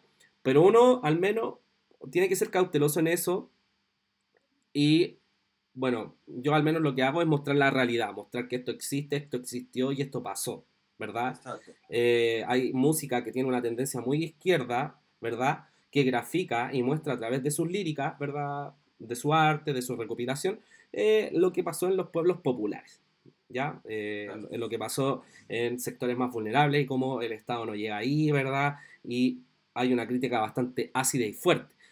Pero eso jamás ha sido producto de censura por algo o por alguien, ¿verdad? En el colegio, en el colegio igual hay ciertas libertades. Ahora, no sé, no sé cómo sería, por ejemplo, en una escuela particular, ¿verdad? o en una particular que sea de dependencia eh, católica, ya religiosa, en donde muy comúnmente eh, hay alguien, un sostenedor, ¿verdad? O un director que te está diciendo, oye, esto es el alineamiento de este colegio y así son las cosas, ¿ya? O sea, yo no me metería ahí jamás, ¿verdad? Porque, eh, eh, imagínate, pues tengo tatuajes, imagínate, me ven, no sé, creo que no soy parte de un perfil así, como profesor, ¿verdad? Pero, pero, pero hablándote como del sistema público de educación en el cual ejerzo labores, eh, mucha meticulosidad con el tema político, ¿verdad? Y también creo yo que los chicos todavía, estamos hablando de chicos de 14, 15, 16 años, donde eh, recién vienen esas asignaturas, ¿verdad?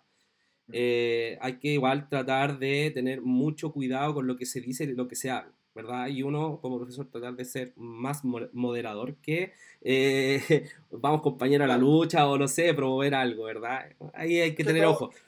Pero privilegio eso, privilegio eso que, no exista, no exista censura. Sí debo admitir que de repente cuando tú quieres hacer una presentación, y me ha pasado, ¿ya? Por ejemplo, quiero hacer una presentación de Violeta Parra, ¿verdad? Violeta Parra, muy destacada artista eh, nacional, ella manifestó, ¿verdad? Difundió, recopiló mucho, mucho, mucha evidencia de lo que se vivía en los sectores populares. Y eso se grafica, ¿verdad? Y, e incluso es tan, es tan impactante que desde los años 60 hasta la actualidad podemos ver que eh, hay muchas cosas que siguen, siguen siendo reales, ¿verdad? Las mismas demandas estudiantiles, las mismas demandas de dignidad, ¿verdad? Que hay, eh, son cosas que en los años 60 también se estaban em, promulgando, ¿verdad? Sí. Se estaban manifestando. Eh, y no te voy a discutir, o sea, hay directores, equipos, ¿verdad? Directivos, como tú le presentas esta idea y al tiro así como el parche ante la herida. Nosotros no queremos nada político. Entonces, ya, y ahí hay que entrar a jugar un poco, a, tratar de, decir que esto más que política, ¿verdad? Porque no tiene nada, o sea, sí, sí tiene de política, pero no, no tiene una, una dirección política para que tú estés adoctrinando gente, ¿no? no solamente tú quieres graficar algo, o sea, quieres dar en evidencia algo. Y ahí vas bajando los paños, ¿ya? El poder del diálogo en la educación chilena es genial en ese sentido. Y voy a hablar de la educación pública, porque la particular, ahí directamente, eh, a buen chileno, el que corta el queque es el jefe, ¿verdad? Claro. Y ahí la opinión que pueda tener él, bueno, siempre va a coartar la, decisión que uno quiera hacer, por más pedagógica, por más noble que sea la, la la implementación de lo que tú quieras hacer, ¿verdad? Bueno, cortando esto, ya, eh, me gustaría preguntarte otra cosa más que no hemos visto, o sea, que no hemos, no hemos parlado, que es sobre eh, tu proceso universitario en Cuba. Me habías dicho que estudiaste dos años psicología. ¿Qué tal ahí? ¿Qué pasó ahí? ¿Cómo fue eso? ¿Cómo entraste? ¿Por qué psicología? ¿Por qué desertaste? ¿Por qué llegaste a Chile? Entré básicamente por, por el promedio. Eh, porque no logré alcanzar el puntaje que requería para estudiar geografía física. Entonces estudié dos años y una vez que estudié, ahí ya sí me pude cambiar a geografía física. Pero igual me sirvió mucho el tema de la psicología porque, no, por ejemplo, nos impartían, me, me, potenció como mis habilidades blandas. Y me acuerdo que había asignaturas como eh, que, por ejemplo, te enseñaban a analizar eh, a las personas mediante la escritura eh, o la personalidad. Había un referente que era muy bueno que se llamaba Simon Freud. Tenía una asignatura que no me acuerdo ahora el nombre, pero que se dedicaba a eso. Y después ya ahí fui eh, básicamente a lo que siempre me gustaban, como que era la ciencia. Era la geografía, que ahí nos daban cartografía, geología, geomorfología, eh, cosmografía. Y a mí me apasionaba mucho el tema de la, de la geología, los suelos, tipos de suelos, suelo ferralítico, alítico. Eh, eso era lo que, lo, que, lo que me apasionaba, lo que me gustaba. Y también porque venía, tenía la, la experiencia de mi mamá. Eh, y a mí nunca me gustó mucho estar metido en una oficina trabajando, a mí me gustaba más como estar siempre en terreno, como, como le llaman acá. Entonces no me veía nunca un trabajo de oficina. Y fue, fue bien bonito porque la Universidad Cuba Luguache, yo creo que fue una de las experiencias más, más lindas de, de mi vida. No solo por, porque, por las asignaturas, sino por el grupo que, de amistades que se creó y también porque nos mezclaban mucho lo que era el deporte con la cultura. Por ejemplo, nosotros teníamos uno, un mes que eran, eran los Juegos Caribe. Los Juegos Caribe, tu facultad participaba en todos los deportes, eh, béisbol, fútbol y competía. Eran como unas Olimpiadas y siempre existía esa rivalidad de tratar de ganar o tratar de superar, no sé, a, la, a, las mejores facultades, que me acuerdo que era economía y, y, derecho, que en las facultades que más personas tenían, entonces por lo tanto eran, eran mucho, mucho mejores. Y siempre había esa rivalidad. Y también después que terminabas eh, lo que vendría siendo la parte de, de los Juegos Caribe, venía la etapa de cultura, ¿no? Donde tu facultad competía con otras facultades eh, y tenía un jurado y todo que evaluaban eh, tu, no sé, un acto cultural que podía ser chistoso, podían cantar, bailar, y el que mejor fuera eh, era el, el, el, que, el, que, ganaba, obviamente. Entonces era muy, muy lindo eh, esa, esa rivalidad, esa competencia, eh, aparte entrelazada con, con las materias. Y a fin de año nosotros teníamos lo que vendrían siendo las prácticas que por ejemplo nos íbamos como una semana eh, al campo y donde nos enseñaban, no sé, eh, la, los temas de la, las cordilleras, eh, los, mogotes, los tipos de suelo, teníamos que hacer las prácticas, después hacía un trabajo final y después los poníamos. Teníamos como muchas, muchas, muchas exposiciones. Comprendo, comprendo. Oye, y bueno, finalmente, ¿qué ¿qué determina que, que, que, hayas venido acá a este país?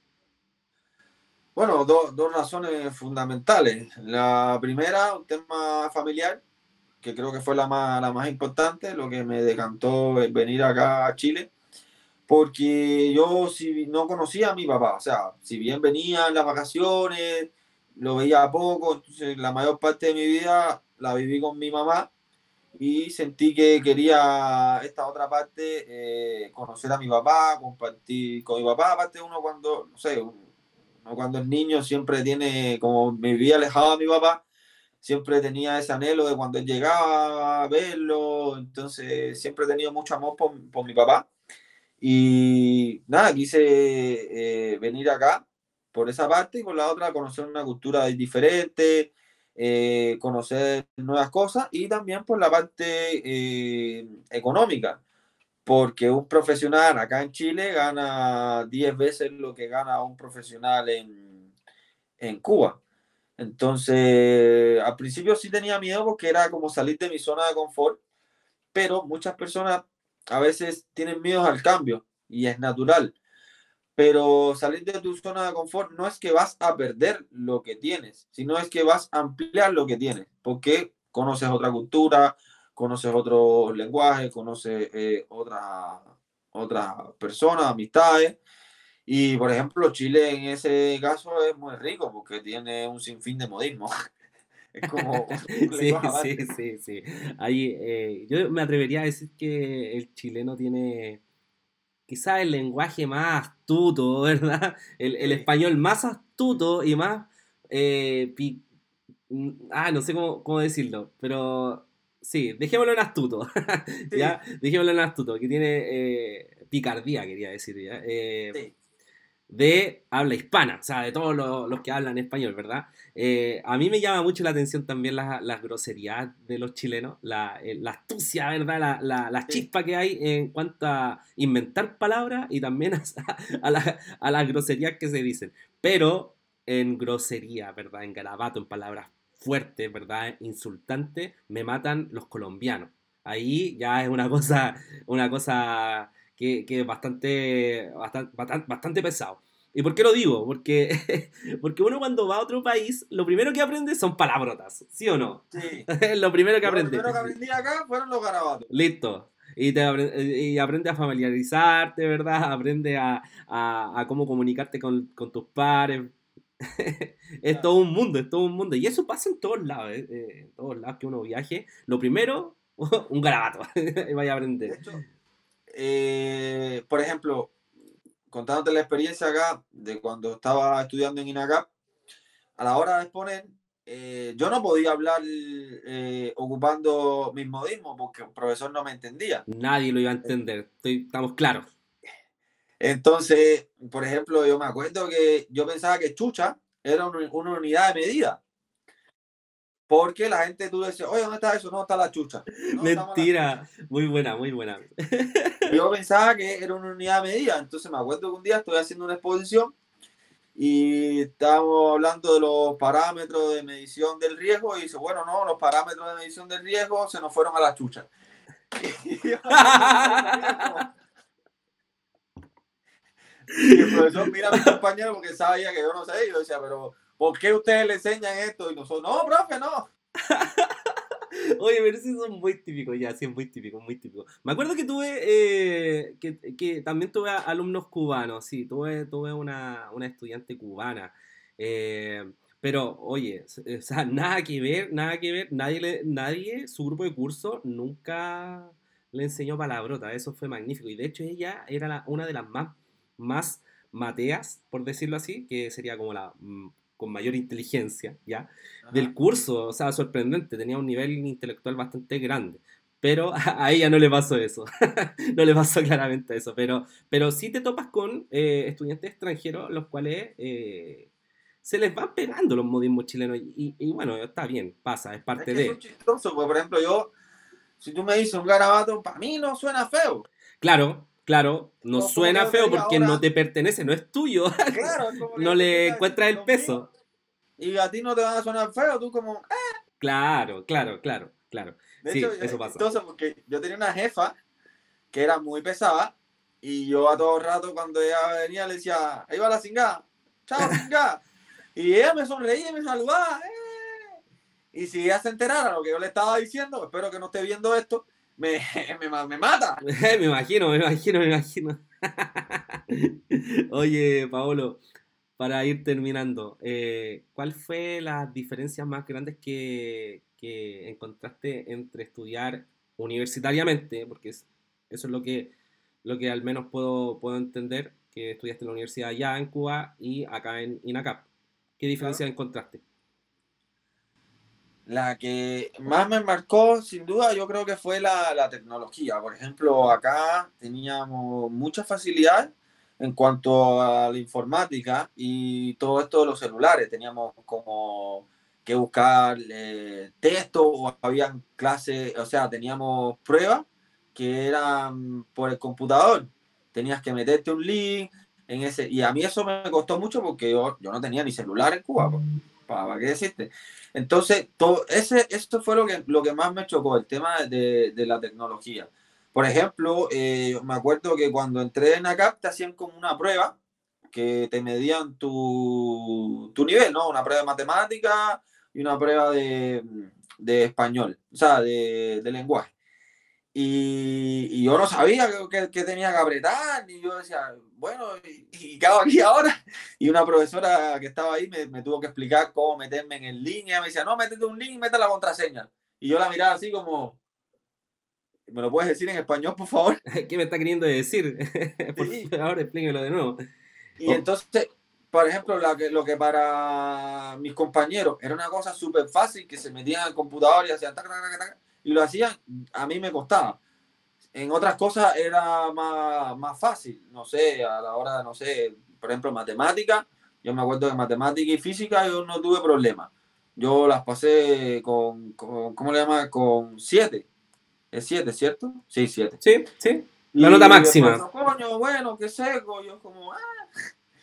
No lo veía tan difícil, porque para lo que a uno no se le hace difícil es como algo normal. Claro. Pero las cosas que para, para el resto de las personas, de mis compañeros, eran tan, tan, tan fáciles, a mí me costaban. Mira, mira, es que eso pasa. Eso pasa en todos los niveles y sí te lo puedes encontrar comúnmente. Es que los sistemas educativos no son todos iguales. Yo podría decir que me voy a atrever a decir esto, que en los sistemas más eh, particulares, los sistemas particulares, ¿verdad? Universitarios sobre todo, eh, hay, hay, un cierto clima de generar un poco de facilidad y accesibilidad en los contenidos para, para que el cliente no se vaya, ¿ok? Así como derechamente en eso. No, no, no estoy queriendo decir que vayan a salir malos profesionales, no, pero sí, sí, eh, profesores o docentes, ¿verdad? Porque hay que hacer la distinción. Eh, hay docentes universitarios que claramente uno puede mm, conversar, platicar, ¿verdad? Y, y alguna facilidad te podrán dar en la universidad. Sin embargo, yo me he topado con testimonios de universitarios estatales, Universidad de Chile, ¿verdad? La Universidad de Santiago, eh, y en regiones, ¿verdad? Donde hay profesores que son más estrictos y no, no les interesa eh, dar ciertas facilidades para que el estudiante pueda aprender, ¿verdad? Y ahí, y ahí es donde está, mm, no sé, ahí es difícil la cosa porque, a ver, existen estas ambas realidades de los docentes que hacen clases de otras eh, asignaturas para ciertas carreras. Y está el caso de los profesores que son profesores y hacen clases de pedagogía, ¿verdad? Para formar profesores. El mundo es totalmente distinto. El mundo es totalmente distinto. O sea, podemos encontrar que en el mundo de la pedagogía los profesores realmente tienen una vocación de enseñar, ¿verdad? Porque son profes, estudiaron eso, ¿verdad? Y, hicieron sus posgrados, sus postítulos, están en la universidad y tienen muchas facilidades, ¿verdad? Mucha accesibilidad a ellos. Recuerdo que en mi universidad, en la puerta del director de la carrera, eh, estaba abierta, podías ir a hablar con él, cosa que en algunas carreras de universidades, ¿verdad? No pasa, no pasa. Mm. Entonces, pasa mucho esa diferencia que eh, de profesor haciendo clases a, eh, o formando futuros profesores versus docentes que están formando profesionales. ¿ya? Se, se, nota ahí una diferencia en, en, cuanto a la estrategia, la metodología, la didáctica. Y segundo, lo que yo te estaba comentando un poquito antes sobre la, eh, yo me atrevería a decir como paternalidad educativa, ¿ya? Como que siento que en ciertas universidades privadas, eh, institutos privados, un poco cuidan al estudiante, ¿ya? Porque igual el cliente hay que cuidarlo, no se tiene que ir, o sea, son igual harto, harto, harto, harto flujo de dinero que se deja de percibir, ¿verdad? Claro. Y por sobre todas las cosas, en este sistema chileno en el cual... Eh, estemos de acuerdo o no, se subvencionan con platas públicas a privados para brindar servicios, como por ejemplo educación. ¿Ya? Eh, bien o mal, mm, bueno, no mm, podemos tener nuestras diferencias, podemos discutirlo, pero eh, existe un acceso hay, un acceso educativo, ¿verdad?, en el cual la gente puede obtener un cartón, una carrera y poder ejercerlo. Eso en Cuba, en Cuba, ¿qué tan fácil o qué tan difícil, cuáles son las dificultades que existen para poder eh, obtener el, título, ¿verdad?, después ejercerlo y vivir como profesional. ¿Existe eso o no existe? Eh, mira, eso va en Cuba netamente depende del profesor. Si tu profesor es como nos decíamos los estudiantes, un ácido batería, tipo te lo, te lo hace difícil. Eh, me tocó, por ejemplo, a lo largo de mi carrera, tenía un profesor que era de apellido seco, y seco no es inteligente, sino que era un pesado en Cuba, y sus pruebas eran muy difíciles, muy difíciles. Entonces, pero yo no sé si es tan positivo O sea, había profesores que te la hacían difíciles. Eh, como tenía otros profesores que, que eran, mm, no, no, porque no que estuvieran pagados ni nada, ¿no? Porque como estaba hablando de que como era el cliente hay que mantenerlo. Si no, había profesores que sí les gustaba enseñar, sí les gustara que sus, sus alumnos eh, subieran y habían alumnos que les costaban más que otros, entonces ellos, sin embargo, eh, estaban ahí, te trataban de ayudar, ibas a una revalorización, eh, no sé si no sabías, te decían, bueno, ya después, quédate después de clase y, te ayudaban. tenía un profesor, nunca se me acuerda, que era, era un ácido batería, nunca, el seco es, de una anécdota con él, nunca se me olvida, que él eh, un día llega y dice, no, no se preocupen, la prueba es a libro abierto. Y todo el mundo, no, ¿cómo que a libro abierto?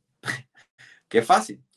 Todo el mundo empieza y sabe, empieza a sacar el libro. Y como a los 10, 10, 15 minutos del examen, él se para y dice, tú, tú, tú y tú, están aprobados. El resto está suspenso. Y todo el mundo, pero profe, ¿cómo usted va a hacer eso si no nos está dando tiempo a, a ¿cómo se llama esto? A hacer la prueba. Y dijo, muy sencillo. Él, él, él y él están aprobados porque yo sé que tienen el libro marcado, o sea que abrieron el libro para estudiarlo. Todo el resto, ustedes ni siquiera fueron al índice, ni siquiera fueron a la página que tenían que ir, empezaron a abrir el libro, entonces ustedes no estudiaron, no me van a aprobar la prueba, me van a hacer perder mi tiempo, así que están suspensos. Y el profesor en Cuba era Dios, nadie le podía rebatir nada. Por lo menos en la universidad. Pasa también, sí, pasa. Hay veteranos, profesores haciendo clases, ¿verdad? En universidades eh, públicas, ¿verdad? Que son eh, insacables, ¿verdad? Están ahí y van a morir ahí. Y claro, y tienen sus críticas, ¿verdad? Porque, seamos claros, eh, hay que estar avanzando, hay que estar avanzando con respecto a las tecnologías, ¿verdad? Eh, la pedagogía implica estar todo el tiempo actualizándose, implica estar todo el tiempo leyendo, informándose, buscando nuevas herramientas, por, sobre todas las cosas en este sistema de pandemia que tenemos. Acá, ¿verdad? Estamos con, la metodología online, se, se, me cayó la cámara, estamos con la metodología online, ¿verdad? Pero eh, todo el equipo docente ¿verdad? a lo largo del país ha tenido que buscar estrategias para poder implementarlas en las clases online.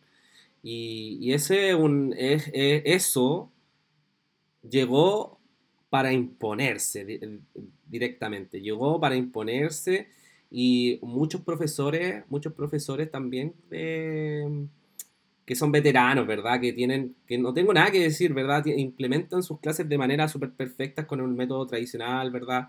Eh, que eh, mantienen el control, en la estrategia, en la metodología dentro del aula, ¿verdad? Que, que, quedaron a la deriva con el tema del computador y necesitaron una mano, ¿verdad? Para poder eh, implementarlo. Y esas cosas pasan. Allá en Cuba, ¿qué sabes tú sobre el, el sistema educacional en periodo de pandemia. ¿Qué se ha hecho? ¿Sabes de alguna política? ¿Tienes información con respecto a eso? Sí, tengo algunas amistades, ¿no? Me han, me, han, me han, contado que ahora mismo el tema de, pandemia ha sido pésimo. Eh, y lo que han implementado ha sido, por ejemplo, Cuba tiene tres canales nacionales. O sea, no, cuatro, cuatro canales nacionales. Cuba Visión, Tres Rebelde, Canal Educativo 1 y Canal Educativo 2. Canales, ya no hay más canales. No es como acá que tiene como un millón de canales, no. Pero, pero derechamente no hay canales. O sea, son cuatro canales y son los canales de, televisión que solamente puedes ver. Ya, pero. Mm, eh, canal Educativo 1 y Canal Educativo 2 lo dedican en la mañana para dar las clases. Por ejemplo, de 7 de la mañana a 8 mm, de la mañana, matemática. De 9 de la mañana a 10 de la mañana, historia. Y así. De séptimo grado a de tal, de tal, a tal horario. ¿Qué pasa? Que al ser en la televisión, el, el estudiante, porque me lo han comentado, eh, no tiene tiempo a veces de copiar o, no, o, pasa tan rápido que no, no agarra la, la idea que, que, le están dando. Entonces, eh, algunos se tienen que reunir, no sé, yo copio un pedacito, tú copiaste otro pedacito, nos juntamos y ahí vemos todo. O algunos tienen la facilidad que tienen celulares, le sacan fotos, le sacan pantallazos y ahí van anotando todo el contenido.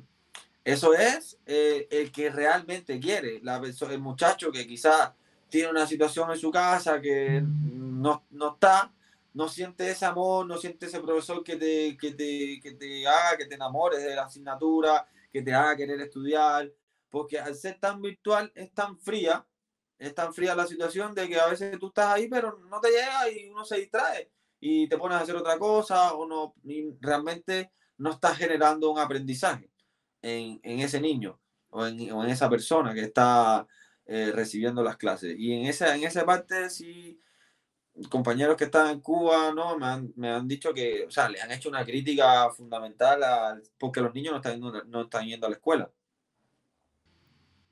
Bueno, acá se está recién comenzando a dar con los primeros pasos para poder, para poder ingresar a la escuela, eh, pero van un pequeño paso más adelantado los colegios particulares. La resistencia está más en los públicos, pero se ha manifestado intenciones, ¿verdad?, de poder avanzar en las materias para sanitarias, para poder eh, hacer un retorno un poco seguro, ¿verdad?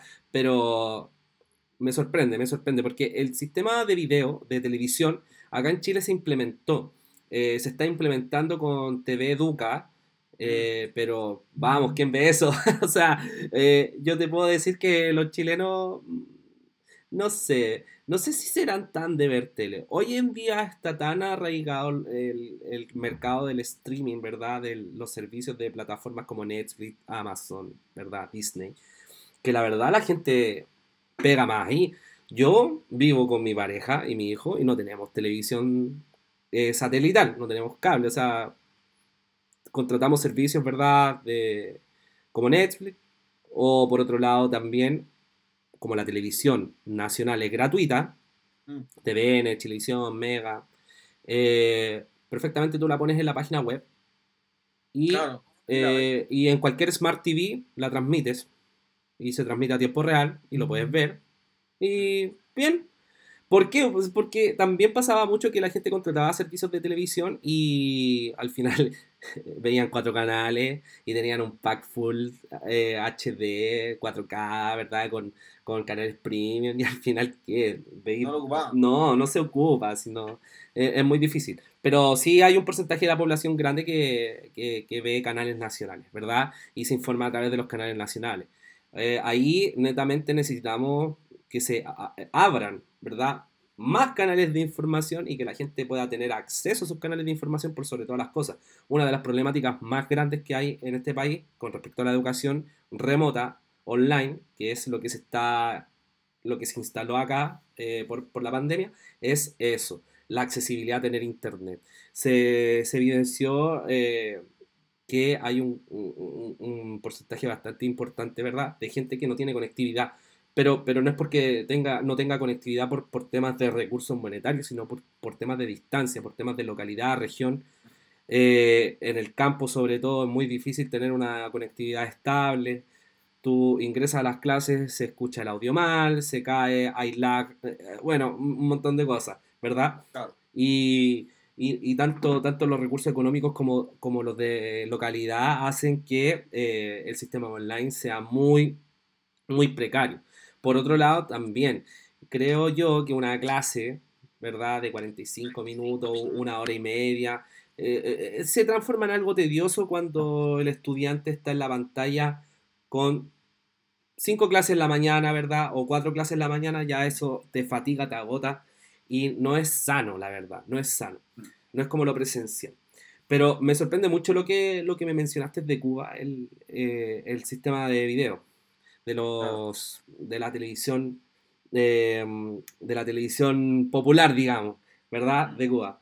Bueno, Pablo, es eso lo que quería preguntarte, más que nada, eh, hablar de, la experiencia tuya, ¿verdad? En Cuba, eh, como estudiante, como pasaste por primaria, secundaria, ¿verdad? El mismo kinder, preuniversitario, universidad, y llegaste a Chile, y pudiste también compararlo, analizarlo.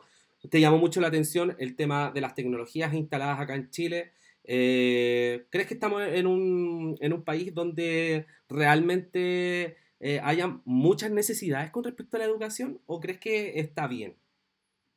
Mira, siempre... Eh, nunca es suficiente, eso es claro, nunca es suficiente. Sí, siempre todo se, se puede mejorar, ¿no?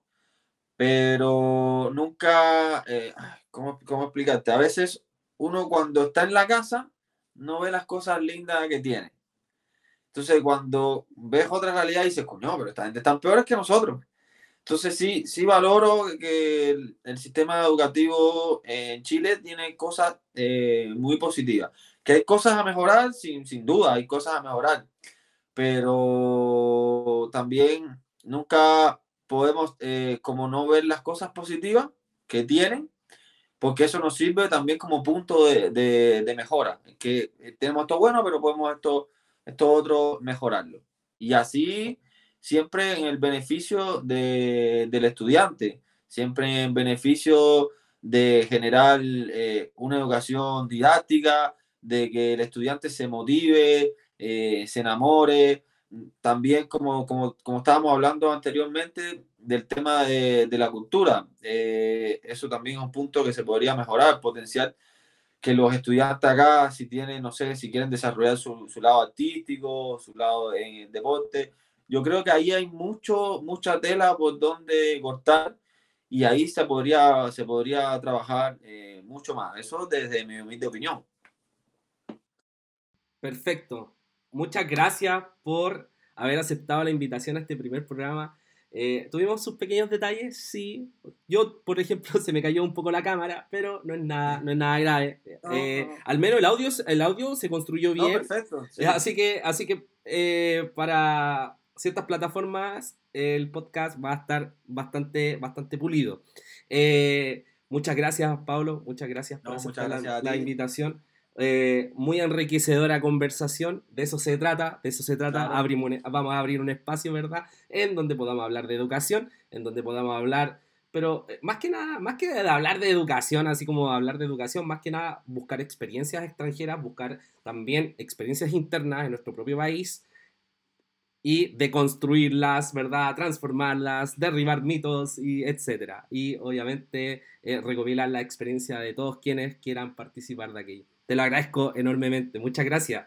Muchas, muchas gracias. Así que nos despedimos. Bye. Chao, cuídate. Chao.